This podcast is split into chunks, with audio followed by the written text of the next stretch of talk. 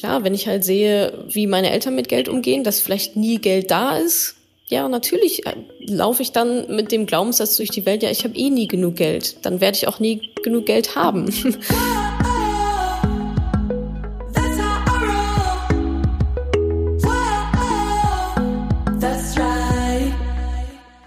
Salut, ihr Podcast Pennies. Ich hoffe, ihr hattet einen schönen gemütlichen ersten Advent. Apropos Advent, es gibt natürlich auch wieder einen Adventskalender auf Instagram und auf Facebook von Madame Moneypenny. Allerdings ist der deutlich anders als die letzten Jahre und auch deutlich anders als die ja, viele, ich würde mal sagen, die meisten Adventskalender draußen. Ihr bekommt nämlich nichts.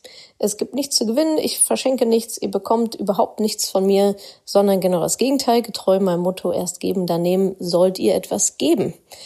Wenn ihr äh, jetzt neugierig geworden seid, solltet ihr mal vorbeischauen auf meinem Instagram-Account und auf meinem Facebook-Account. Ich glaube, das ist eine sehr, sehr schöne Sache. Und bevor es jetzt mit dem Podcast losgeht, noch eine weitere Info. In den kommenden Tagen wird es eine recht große Ankündigung von mir geben und als erstes erfahrt ihr davon per E-Mail. Falls noch nicht angemeldet, madamoneypenny.de slash newsletter. Das ist mein kostenloser Newsletter.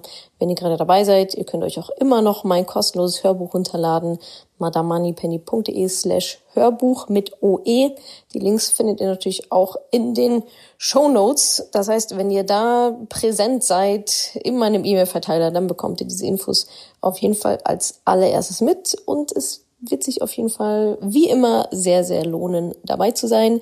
Jetzt geht es los mit dem Podcast. Es geht um Fragen wie zum Beispiel, wie ich mich absichere und warum das vielleicht nicht genau der gleiche Weg ist, wie ihr das auch tun solltet unbedingt.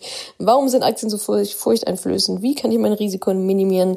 Was sind die häufigen Fehler? Und sind Frauen wirklich die besseren Anlegerinnen? Und wir reden auch kurz über Luxus tatsächlich.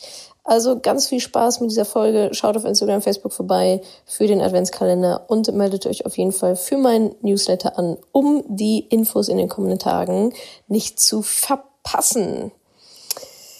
Und ansonsten noch einen schönen Tag und bis später. Wie sorgst du denn heute für das Alter vor? Oh, äh, ich sorge so fürs Alter vor, wie es eigentlich niemand machen sollte da draußen, von, also den Otto-Normalverbrauchern. Ich habe keine Rentenversicherung, weder gesetzlich noch privat, sondern ich sorge tatsächlich ausschließlich mit Aktien und ETFs vor und mit meinen Unternehmen halt. Aber wie gesagt, das ist keine Empfehlung, da muss ich mal so ein bisschen aufpassen, weil die Leute mal denken, was ich mache, passt für alle. Äh, das ist keine Empfehlung an äh, die, ich sag mal, Otto-Normalverbraucher da draußen die äh, sollten bitte eine, bitte eine Rentenversicherung haben und dann natürlich auch noch Vermögensaufbau betreiben mit Aktien und ETF. Ich mache das ausschließlich, weil meine Versicherungen aber auch einfach meine Unternehmen sind. Und ja, das läuft für mich so ganz gut. Ja, Aktien sind ja auch immer Thema und ähm, ich finde auch der mutigste Frauen dazu, sich mit dem Thema mehr mhm. zu beschäftigen. Ähm, und viele, es ist immer noch so, dass viele Frauen vor Aktien ähm, zurückschrecken und sich da nicht richtig reintrauen. Was denkst du, ist denn das Furchteinflößende daran? Na, das Furchteinflößende ist, glaube ich, gar nicht so die Aktien an sich, sondern es ist halt, Angst hat man immer vor Dingen, äh, die man nicht kennt. Also Angst hat immer was mit Unwissenheit zu tun. Und wenn man sich einmal da reinfuchst und dann auch lernt, Mensch, ach guck mal, es ist gar nicht, die Börse ist eigentlich gar nicht schuld daran, wenn Menschen Geld verlieren, sondern das sind die Menschen, die daran schuld sind, weil sie einfach schlechte Entscheidungen treffen. Und dass es auch alles gar nicht so risikoreich ist, wenn man natürlich entsprechende Regeln befolgt, wie das vielleicht gerne mal so dargestellt wird, dann verfliegt diese Angst auch ganz schnell, weil man dann eben merkt, Mensch, ich habe ja doch ganz gut eigentlich die Kontrolle darüber, was mit meinem Geld passiert. Und ja, wie gesagt, ich glaube, das ist so eine Anfangsangst, die einfach daraus entsteht, dass wir, ja, einfach, dass einfach dieses Wissen fehlt. Ja, das, das vermittelst du ja auch und ich glaube, viele äh, finden den Weg da rein. Allerdings gibt es natürlich immer noch Frauen, die, oder generell vielleicht Menschen, die ähm, die Börse für böse und schlecht halten. Ähm, nun gibt es ja auch ethische Aktien, ethisch vertretbare Aktien. Findest mhm. du, die sind eine Alternative? Ja, also beim Vermögensaufbau, also beim langfristigen Vermögensaufbau, wenn wir wirklich über Altersvorsorge und so weiter reden, dann macht es natürlich die breite Diversifizierung. Ne? Also da kann ich jetzt nicht mit äh, zwei zwei Unternehmen um die Ecke kommen und nur in die investieren, weil die halt grün und nachhaltig sind. Das hat dann mit Streuung, mit Risikostreuung relativ wenig zu tun.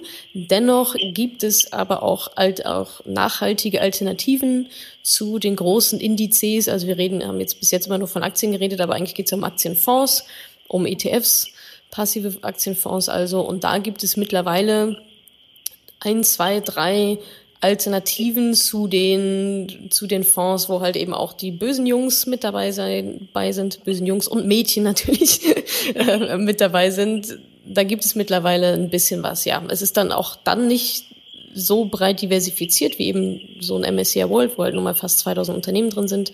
Aber da gibt es eine Alternative, wo dann halt eben immerhin, ich glaube, 300, 300 oder 350 verschiedene Unternehmen mit drin sind. Ja, das klingt auf jeden Fall nach einer Möglichkeit, mhm. um das mit seinem Gewissen gut zu vereinbaren. Absolut. Mhm. Ähm, wenn man sich jetzt daran getraut hat, ähm, was sind denn so die typischen Anfängerfehler mit Aktien, ETFs, die du vielleicht auch beobachtet hast in deiner Erfahrung? Mhm. Ja, also die typischen Fehler sind, also der größte Fehler ist immer nicht wissen, was man tut. Ja, oh, ich habe gehört, irgendjemand hat geschrieben, jemand hat gesagt, ETFs sind jetzt das große Ding und ich google ETF und nehme mir einfach den erstbesten, den es da gibt. das ist natürlich ein absolutes Loser-Rezept. Das funktioniert so natürlich gar nicht. Also einfach zu überhastet, ohne Strategie, ohne, da hängt ja ein bisschen mehr da dran. Ne? Also das, das so ein bisschen Fluch und Segen zugleich, dass man aktuell das einfach relativ easy online machen kann, ist halt ja, es ist super, dass es so einfach geht, das einfach online zu machen, aber es ist auch blöd, dass man es so einfach online machen kann, weil dann kann es halt jeder machen, der auch nicht so richtig sich damit beschäftigt hat. Und da muss man dann einfach einen guten Mittelweg finden zwischen ähm, ja nicht zu früh sich reinzustürzen, aber auch nicht erstmal noch drei Jahre lang alles zu analysieren.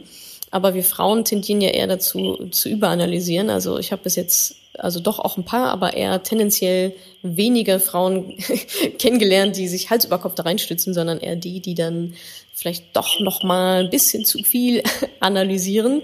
Na und dann, aber wenn man diese Strategie hat, wenn man dieses Wissen hat, dann macht man die Fehler ja halt auch nicht. Also das ist ja ein Teil einer Strategie, das ist ja Teil des Wissens eben genau zu wissen, okay, das mache ich nicht, sowas wie in der Krise zu verkaufen das mache ich halt natürlich nicht.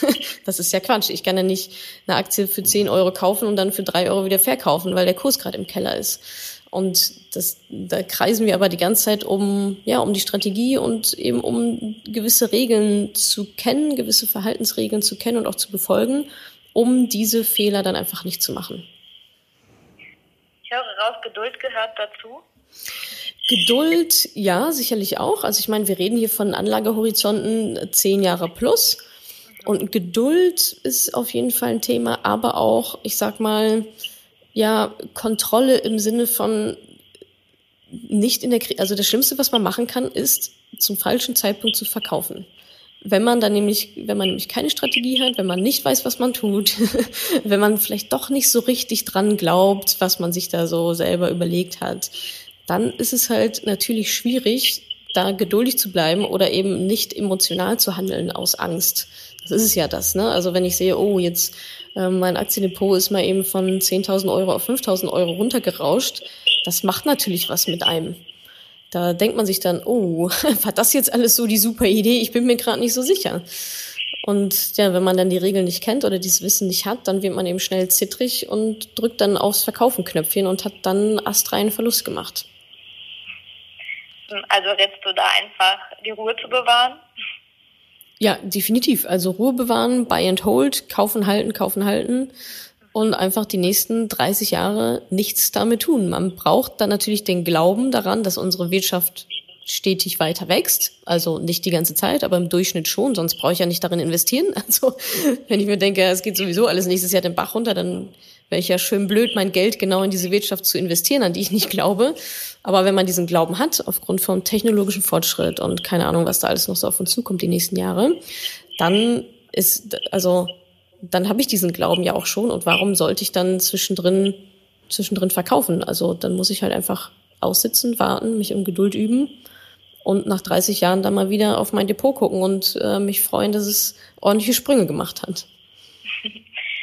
Ja, Frauen erschließen sich die Börse ja immer mehr und man hört immer wieder, dass ähm, Frauen sogar die besseren Anlegerinnen sind. Mhm. Findest du das auch?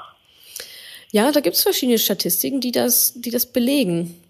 Dass Frauen vielleicht, also es wird dann immer darauf zurückgeführt, dass Frauen vielleicht nicht so ego ego getrieben sind wie Männer, um jetzt mal wirklich in den absoluten Rollenklischees zu bleiben, aber darum geht's ja gerade so ein bisschen. Ähm, genau, dass, dass Frauen, also das ist auch meine Erfahrung, die machen halt ihre Hausaufgaben, ja. Also meine, meine Kundin, meine, meine Mentoring, Coaching-Teilnehmerin, die machen ihre Hausaufgaben. Das ist nicht hier Larifari, ich stehe am Grill und ähm, prahle damit, wie, wie geil meine Tesla-Aktie gerade performt und wie viel Gewinn ich mit Bitcoins gemacht habe. Also den, über den Verlust spricht ja sowieso keiner, sondern immer nur über den Gewinn. Und das ist bei uns Frauen tendenziell nicht so ausgeprägt. Das heißt, wir brauchen nicht dieses Vergleichen, wir brauchen nicht dieses Gewinnen, sondern wir machen unsere Hausaufgaben, wir analysieren, wir machen unsere Strategie, machen es dann und ja, sind dann aber auch nicht von irgendwelchen äußeren Zwängen dazu verleitet, jetzt zu viel Risiko einzugehen, als es uns eigentlich äh, in den Kram passt. Ja, also es gibt ja zum einen die Frauen, die ähm, ihre Finanzen gern den Männern überlassen. Mhm und ähm, dann gibt es aber auch definitiv viele, die ihre Finanzen doch im Griff haben. Denkst du, es ist ein soziales Phänomen, das vielleicht auf Bildung oder vielleicht sogar auf eine bestimmte Gesellschafts, ich weiß nicht, Schicht zurückzuführen ist? Ähm, ich glaube, das hat sehr viel mit Erziehung zu tun, ja. Es ist Erziehung, es ist Sozialisierung, es ist, wie bin ich mit Geld aufgewachsen, wie bin ich als Kind mit Geld in Berührung gekommen, in, in der Kindheit festigen sich ja solche Muster. Da festigt sich ähm, auch meine Einstellung zu Geld oder die, die entsteht da zumindest. Und klar, wenn ich halt sehe, wie meine Eltern mit Geld umgehen, dass vielleicht nie Geld da ist, ja, natürlich äh, laufe ich dann mit dem Glaubenssatz durch die, durch die Welt, ja, ich habe eh nie genug Geld. Dann werde ich auch nie genug Geld haben. Oder ähm, wenn ich halt sehe, okay, mein Papa bezahlt immer nur und meine Mama, meine Mama habe ich noch nie in meinem Leben mit Geld irgendwo gesehen, dann festigt sich natürlich dieser Glaube bei mir als Kind zu sagen, naja, Finanzen, das sind doch Männer, das ist doch Männersache. Also Kinder gucken ja ab. Die machen ja nicht, was man denen sagt, sondern die machen, die machen, was man selber macht. Und deswegen hat es meiner Meinung nach, also selbstverständlich, viel mit Erziehung zu tun, viel mit, wie findet Geld in meinem Umfeld statt. Nun hört man ja in deinen äh, Podcasts und ähm, ja in deiner Einstellung so ein bisschen raus, dass du doch das Sparen auch propagierst. Mhm. Und ähm, was bedeutet denn für dich Luxus? Ähm, äh, was, sag nochmal, was bewirkt für mich Luxus? Was bedeutet für dich Luxus? Ach so, was bedeutet für mich Luxus? Für mich persönlich, also genau, nochmal einmal kurz zum Sparen. Ja, definitiv. Also ich propagiere Sparen sehr, sehr extrem weil man einfach nur so ein Vermögen aufbauen kann. Also wenn ich immer ausgebe, was reinkommt, dann habe ich genau null Euro, um ein Vermögen aufzubauen, um vorzusorgen, um zu sparen, um meine Träume zu finanzieren.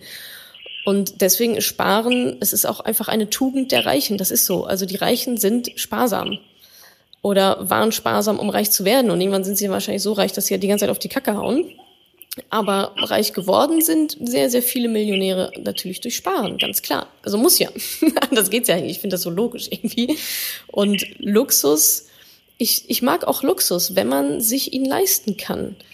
Und da muss man eben schauen, okay, wie viel Luxus kann ich mir leisten? Ist der Thailand-Urlaub, ist der wirklich drin? Oder rede ich mir gerade ein, dass der drin ist und eigentlich weiß ich, dass es eine schlechte Finanzentscheidung in dem Moment ist?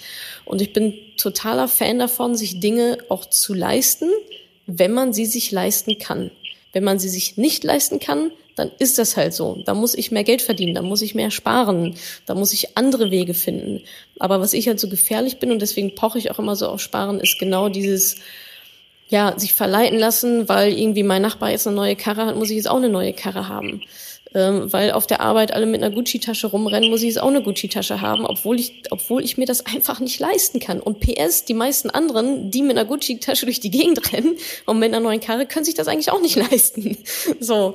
Und ja, ich bin, also ich bin Fan von Sparen, ich bin aber auch Fan von, von Luxus, wenn man sich ihn wirklich leisten kann. Und mit leisten meine ich bar bezahlen. Wenn ich mir irgendwann mal einen Luxusgegenstand gönnen sollte, dann habe ich den bar bezahlt. So, und dann ist das wahrscheinlich irgendeine Form von ähm, Belohnung für mich, keine Ahnung, wenn ich irgendwas Tolles erreicht habe oder ähm, einfach vielleicht etwas, was ich mir, worauf ich schon lange gespart habe und was ich mir dann aber auch leiste. Und Luxus ist zum Beispiel für mich Entspannung, das ist für mich ins Spa gehen, das ist für mich gutes Essen, das ist für mich ähm, eine gute, ja, Sport zu machen, die Zeit dafür haben, Sport zu machen. Ähm, ja, das sind so Bildung natürlich auch. Ist, also das, also woran ich zum Beispiel gar nicht spare, sind genau die Dinge, die ich dir eigentlich gerade aufgezählt habe. Ich spare nicht an Reisen, ich spare nicht an Essen, ich spare nicht an, an Sport und ich spare schon mal gar nicht an Weiterbildung. Also das sind für mich so Dinge, wo ich auch einfach tendenziell oder vielleicht sehr viel mehr Geld ausgebe als vielleicht andere. Ja, ähm, viele brauchen ja ein paar Jahre, bis sie kapiert haben, wie das mit den Finanzen läuft. Mhm. Ich glaube, du warst Anfang 30, als du dich mit äh, Aktien auseinandergesetzt gesetzt hast. Ist mhm. das richtig? Genau, ja. Ähm, genau. Ähm, was denkst du denn, ist es für Frauen, die schon älter sind, ich sag mal heute 50, 60, ist es schon zu spät oder denkst du, die können auch noch finanziell etwas reißen? Na, die müssen finanziell noch was reißen. also natürlich geht das, ja. Ich habe ja anfangs gesagt, also Anlagehorizont von irgendwie zehn Jahren, zehn, 15 Jahren, da ist man mit 50 ja noch im Soll und da ist man mit 60 auch im Soll. Wir fallen ja nicht alle mit 75 tot um, ähm, sondern die Lebenserwartung steigt ja auch ähm, tendenziell an. Und die Frage ist halt immer, also wenn ich diese Frage auch von Frauen aus meiner Community gestellt bekomme, da stelle ich mal Gegen eine Gegenfrage. Ja, was ist denn deine Alternative? Wenn die Option ist, ein Vermögen aufzubauen, auch mit 50, auch mit 55, auch mit 60. Gut, das ist Option A.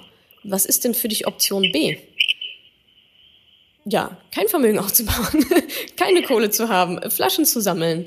Und natürlich ist dann die Anlagestrategie anders, als wenn ich 25 bin und Heidi Ho und 90 Prozent Risiko gehe, weil ich noch irgendwie 100 Jahre vor der Brust habe, als wenn ich jetzt 50, 55, 60 bin und mir denke, ja, okay, also so, ich habe jetzt nicht mehr 100 Jahre noch vor der Brust, sondern vielleicht nur noch in Anführungsstrichen 40.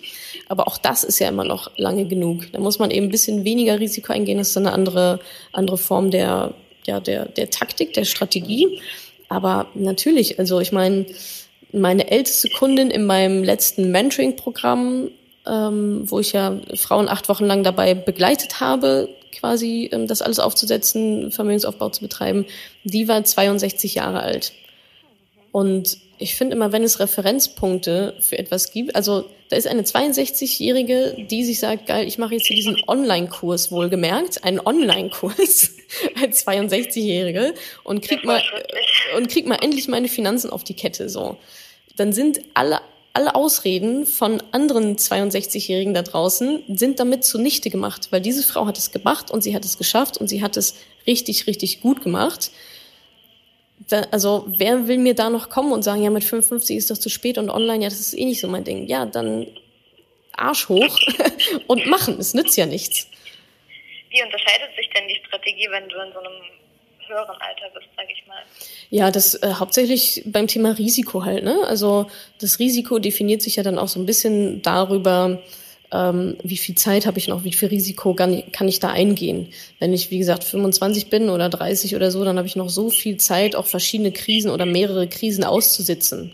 Wenn ich aber weil das Geld brauche ich ja dann erst in 50 Jahren meinetwegen. Wenn es aber schon so ein bisschen in Richtung Rente geht und ich bin 50, 55 und will in 17 Jahren meinetwegen in Rente gehen, dann kann ich natürlich nicht mehr so das Gaspedal so hart treten, was das Risiko angeht, weil dann ist halt blöd, ähm, wenn dann eine Krise kommt und ich nur noch ein paar Jahre habe, das hinten raus wieder auszugleichen. Das heißt, da geht man einfach weniger Risiko, das heißt dann natürlich auch weniger Rendite aber ähm, im Zweifel dann auch ähm, ja mehr mehr Sicherheit einfach, dass das Geld dann auch verfügbar ist, wenn ich es brauche. Was bedeutet weniger Risiko? Legt man dann weniger an? Oder? Nee, man legt es weniger, also ja, das auch, genau, das kann man auch machen. Also einmal wird Risiko auch darüber definiert, genau, wie viel meines Gesparten lege ich denn wirklich an und wie viel lege ich weiterhin zur Seite. Und dann geht es auch darum, quasi innerhalb meines Portfolios, wie risikoreich verteile ich dann die Aktien, die ETFs so in sich.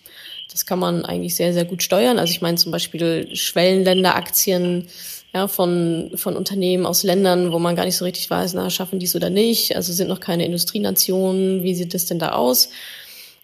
einfach ein bisschen unsicherer, noch nicht so stabil, die haben natürlich ein höheres Risiko als jetzt amerikanische Aktien meinetwegen. Und das heißt, da steuert man dann in sich auch nochmal. Hört denn das Sparen irgendwann im Leben auf? naja, das, äh, ich glaube nicht, weil der Vermögensaufbau sollte auch nie im Leben aufhören. Und ich kann nur Vermögen mit dem Geld aufbauen, dass ich, dass ich mir halt zusammenspare. Also wenn ich irgendwie, keine Ahnung, 40.000 Euro verdiene und 40.000 Euro ausgebe, dann kann ich, da ist da kein Platz für Vermögensaufbau. Und ja, dementsprechend, also ich finde, Sparen gehört dazu und ich finde, Sparen ist jetzt auch nichts, ähm, nichts, ich finde das auch überhaupt nicht negativ. Ich weiß gar nicht. Also äh, ich nehme es ja auch deiner Frage so ein bisschen, hat das denn nie ein Ende? Kann ich denn nie frei sein? ähm, das, das fühlt sich für mich gar nicht so an, aber ich glaube, das ist auch, das ist auch vielleicht eine Glaubenssatzgeschichte, das ist auch eine Mindset-Geschichte. Indem ich Geld spare, belohne ich mich, nicht indem ich es ausgebe die ganze Zeit. So, davon habe ich ja gar nichts. Dann habe ich irgendeinen toll, dann habe ich ein neues Paar Schuhe oder eine neue Tasche, so Nummer 23. Bringt mir das irgendwas im Leben? Nein, bringt es mir nichts. Aber bringt es mir was, wenn ich mein Geld spare und anlege und damit meine Familie versorgen kann oder das meinen Kindern dann ähm, vererben kann oder dass ich dadurch 15 Jahre eher als alle anderen aufhören kann zu arbeiten? Ja, das ist dann die Belohnung, finde ich. Also wie, Sparen gehört einfach mit dazu und ich finde Sparen, ich sehe Sparen sehr, sehr positiv und von daher würde ich sagen, es sollte im Idealfall nie aufhören, weil man auch nie aufhören sollte, ähm, seine finanziellen Ziele, ähm, ja, denen näher zu kommen und die zu erreichen. Und wann sollte man damit anfangen? Vorgestern. also ja, ich meine, sparen kannst ja heute mit anfangen, ne? muss ja nichts für machen. Legst halt fünf Euro zur Seite, hast du gespart, ist doch super. ab, aufs, ab in den Sparstrumpf damit und dann ins, ins Aktiendepot. Also je früher, desto besser natürlich. Ähm, es ist ja dann irgendwann auch so eine Art von Gewohnheit zu sparen. Da gibt's ja auch verschiedene Tricks, so eine 5-Euro-Spar-Challenge, meinetwegen jeden 5-Euro-Schein wegpacken, Haushaltsbuch führen, sich feste Budgets setzen. Da gibt's ja auch bestimmte ja, Hacks oder Mechaniken, die es einem dann auch recht einfach machen zu sparen. Und wenn man halt ein Ziel hat, wenn ich weiß, okay, ich will nur noch zehn Jahre arbeiten und dafür muss ich jetzt einfach auch ein bisschen Geld sparen und anlegen, dann kann das Sparen gar nicht mehr, gar nicht mehr schwerfallen, weil man genau weiß, warum man es tut. Denkst du denn, es gibt auch ich sag mal, hoffnungslose Fälle, sowas wie Alleinerziehende oder verschuldete Menschen oder jene, die sehr, sehr wenig verdienen und keine Möglichkeit haben zu sparen? Nee, finde ich nicht. Also natürlich ist es für manche Menschen einfacher, Geld zu sparen, auf den ersten Blick. Aber ich kenne auch genug Menschen, die halt sehr viel Geld verdienen und das von vorne bis hinten auch wieder rauspusten. Das ist ja immer so, der, das ist auch der Klassiker so von, von Lotto-Millionären. Ja? Die haben auf einmal fünf Millionen auf dem Konto, haben aber nie gelernt, damit umzugehen und schwupps, nach drei Jahren sind sie verschuldet und man denkt sich, wie kann das sein? und von daher, ja, für manche ist es sicherlich einfacher zu sparen, weil sie vielleicht andere finanzielle Mittel haben aber auch für die, aber auch für jemanden, der 100.000 Euro im Jahr verdient und noch und nie gespart hat, für den ist es genauso schwer mit Sparen anzufangen wie jemand, der vielleicht 15.000 Euro im Jahr verdient. Natürlich, ja, sehe ich den Punkt, okay, Miete und so weiter, das kostet halt alles Geld und ähm, deswegen ist es natürlich für, also allein die die Ausgaben, die man halt zum Leben braucht, da sind natürlich dann manche ähm, nicht so gut gestellt. Aber auch da muss ich dann halt im Kleinen gucken, wo ich dann halt sparen kann. Dann kann ich halt nicht 1000 Euro im Monat sparen, sondern vielleicht 10, 15, 20 und braucht dann vielleicht nochmal andere Strategien oder ich meine, eine Möglichkeit, mehr Geld zu sparen, ist auch immer mehr Geld zu verdienen. Ja, ich weiß, das ist auch für manche einfacher als für andere, aber es nützt ja nichts. Ja, es nützt ja nichts genau wie mit dem Alter, es nützt ja nichts, wenn du jetzt 55 bist und den, Sand, und den Kopf in den Sand steckst. Du musst es ja trotzdem irgendwie hinkriegen, musst es trotzdem machen. Und ähm, ja, das ist, glaube ich, das ist, glaube ich, so mein Appell an der Stelle. Wir haben alle unser Päckchen zu tragen und aber ja, für manche ist es leichter als für andere, aber trotzdem muss ich lernen, wie ich denn mit meinem Geld umgehe. Ich meine, warum, warum bin ich denn ständig im Dispo? Warum, warum kann ich, kriege ich es denn irgendwie nicht hinzusparen? Gebe ich vielleicht an anderer Stelle dann doch noch irgendwie mehr Geld aus, als ich eigentlich will? Brauche ich wirklich diesen Fernseher, der an der Wand hängt? das ja ist dann einfach am Ende auch eine Sache von Prioritäten, ganz klar. Nochmal ein anderes Stichwort, finanzielle Emanzipation. Mhm. Ähm, du schlägst ja vor, dass man zum Beispiel in der Partnerschaft, in der Ehe oder wie auch immer ähm, vom Partner einen Ausgleich ausgezahlt äh, bekommen soll, wenn man, wenn die Frau explizit zum Beispiel Kinder kriegt und äh, dafür beruflich ausfällt. Mhm. Ähm, wie ist das denn zum Beispiel, wenn der Partner einfach finanziell nicht in der Lage ist, diesen Ausgleich zu zahlen? Gibt es dafür eine Lösung? Ja, dann gibt's halt keine Lösung. Also die Lösung ist ja, also wenn kein Geld da ist, dann kann auch kein Geld ähm, verteilt werden, sage ich mal. Aber ich finde es halt einfach wichtig, dass man, dass man darüber spricht und dass es einfach ein Thema ist, wie das dann genau aussieht, genau mit der Verteilung, mit der Umverteilung, wie viel Geld dann da ist und so weiter. Aber worum es mir dann, worum es mir eigentlich geht, ist auch wieder eine Thema, ist auch wieder Thema Einstellung, Mindset. Also wir sind eine Gemeinschaft. Also Ehe ist eine Wirtschaftsgemeinschaft. Im Gesetz steht nirgendwo was von Liebe, da steht was von Wirtschaftsgemeinschaft. Und genauso ist es letztendlich auch. Und natürlich, wenn wenn ich als Frau nicht weiter arbeiten kann und meine Karriere, so ist es ja leider nun mal in Deutschland dann doch häufig, an den Nagel hänge und mein, mein Partner oder Partnerin weiter Karriere macht und weiter Geld verdient und weiter vorsorgt, dann ist das einfach eine Ungleichheit und auch eine Ungerechtigkeit, weil ich ja auch arbeite und zwar den ganzen verdammten Tag und eigentlich auch noch die ganze Nacht. Und ich bekomme dafür aber nichts, weil ich dafür, weil ich halt einfach kein Geld verdiene. Das heißt, da muss irgendeine Form von Ausgleich im Sinne von, ich muss ja trotzdem was für die Rente machen. Ich muss ja trotzdem was für meine Altersvorsorge tun. Da muss es, also da muss es irgendetwas geben. Vielleicht ist es dann nicht das volle, das volle Geld, was ich eigentlich kriegen würde, wenn ich arbeiten würde. Wenn das nicht drin ist, ist das halt nicht drin. Aber trotzdem muss es eine Art von Ausgleich geben. Und mir ist halt einfach nur wichtig, dass dieses Thema auch zum Thema gemacht wird, dass es nicht selbstverständlich sein muss, zu sagen, ja, okay, dann arbeite ich jetzt nicht mehr und ja, sorry, äh, fürs Vorsorgen kann ich jetzt auch nicht und Vermögensaufbau kann ich auch nicht betreiben, aber schön, dass du weiter Karriere machst. So, das Thema muss halt einfach auf den Tisch. Ja, das ist auf jeden Fall wichtig. ähm, Einmal kurz, ich habe noch eine Minute. Ja, bin auch äh, schon am Ende. Okay, super. Äh, die letzte Frage wäre auch, du bist ja mit deinem Blog, den Büchern und dem Podcast für viele Frauen zum Finanzguru geworden. Oh je. Ähm, kann man schon so sagen inzwischen. Ähm, ist es denn so, dass du ein bestimmtes Motto hast, das du Frauen weitergeben würdest? In Bezug auf Finanzen? Genau. Ähm, ja, es gibt verschiedene. Also mein erstes Motto ist halt immer, gib kein Geld für Scheiße aus. Ich glaube, wer kein Geld für Scheiße ausgibt, wer kein Geld für Dinge ausgibt, die er sich eigentlich oder die sie sich eigentlich nicht leisten kann, da ist man schon sehr gut unterwegs. Und ansonsten, ja, kommt ja immer so ein bisschen die Frage, ja, wie werde ich denn finanziell unabhängig, wie werde ich denn finanziell frei? Das sind eigentlich nur drei Komponenten. Geld verdienen, weniger ausgeben, als man verdient und den Rest investieren. So simpel. so simpel ist dann eigentlich die Gleichung. Und mein Appell an Frauen ist ja auch immer, einfach mal zu machen. Also wie oft ich die Frage kriege, ja, wo soll ich denn anfangen? Es ist egal. Es ist egal. Fang irgendwo an. Du wirst reinkommen in den Prozess, du wirst da drin lernen. Es ist ein Prozess, du musst nicht alles von Anfang an perfekt können und perfekt wissen. Das ist die Definition von Lernen, dass man sich immer mehr Wissen aneignet und so ist es mit Finanzen halt auch. Das ist, das ist nun mal für viel einfach ein Thema und so war es ja bei mir auch. Es wird ja keiner mit Finanzwissen geboren, man muss es sich halt aneignen, wie eine neue Sprache eben auch. Und dafür muss man den ersten Schritt machen und der ist viel, viel einfacher, als man sich das so vorstellt, indem man einfach den ersten Schritt macht und sich einen Podcast anhört und sich einen Blogartikel durchliest oder wenn man total crazy ist, mal ein Buch darüber liest. Und dann kommt vieles, vieles wirklich schon von alleine und das Feedback auch aus meiner Community oder gerade auch von meinen Mentoring-Teilnehmern ist halt dieses Gefühl von Kontrolle, dieses Gefühl von boah, ich weiß zum ersten Mal, was ich tue und ich habe wirklich ein Selbstbewusstsein bekommen, auch für andere Lebensbereiche in Bezug auf Partnerschaft, Karriere, Umgang mit meiner Zeit.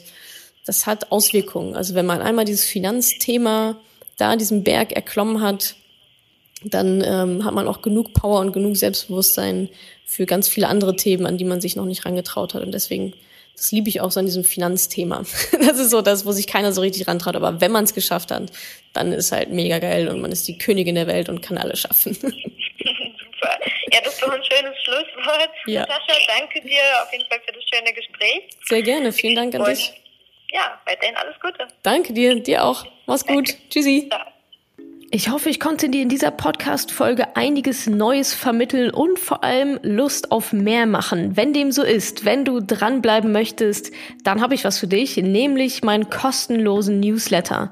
Dort bekommst du regelmäßig Tipps, Tricks sowie alle Neuigkeiten aus dem Madame Moneypenny Universum, denn News gibt es dort immer zuerst. Also einfach kostenlos anmelden auf www.madamemoneypenny.de slash newsletter und dann bekommst du schon ganz bald Post von mir.